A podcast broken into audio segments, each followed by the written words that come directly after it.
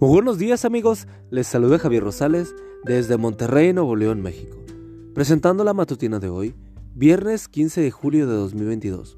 La matutina de jóvenes ya por título, La mejor de las actitudes. La cita bíblica nos dice, y no solo esto, sino que también nos gloriamos de los sufrimientos, porque sabemos que el sufrimiento nos da la firmeza para soportar.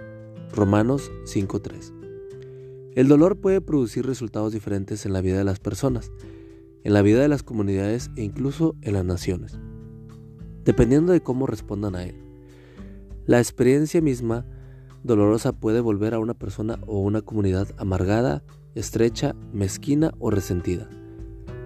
O lo contrario, más dulce, más humilde y más paciente.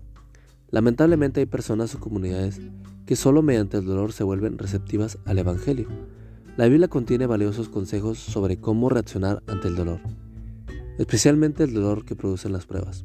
Santiago enseñó que ante las pruebas nos debemos considerar muy dichosos, porque éstas producen paciencia. Santiago 1, 2 y 3. El apóstol Pablo llevó el concepto aún más lejos, diciendo que el sufrimiento nos produce perseverancia, la perseverancia entereza de carácter, la entereza de carácter esperanza. Romanos 5, 3 y 4. El Nuevo Testamento repetidamente llama a los cristianos a ponerse en pie bajo el sufrimiento injusto e incluso a regocijarse en él a la luz de los propósitos redentores de Dios. Víctor Frank fue el psicólogo judío que pasó años en un campo de concentración nazi durante el Holocausto. Tras su liberación, escribió sobre las experiencias de observaciones. En su libro, El hombre en busca de sentido, escribió, Al hombre se le puede quitar todo excepto una cosa, la elección de una actitud personal ante ciertas circunstancias para decidir su propio camino. Hoy en día muchas voces nos quieren motivar a exhibir una actitud mediocre ante la vida.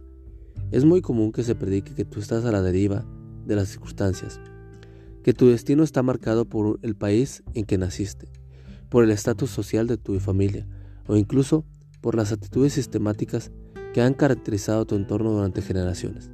Falso. En ti está la habilidad de superarte, de crecer, de ser una mejor persona si te colocas en las manos de Dios. Hoy Dios te da la oportunidad de elevarte por encima del fracaso.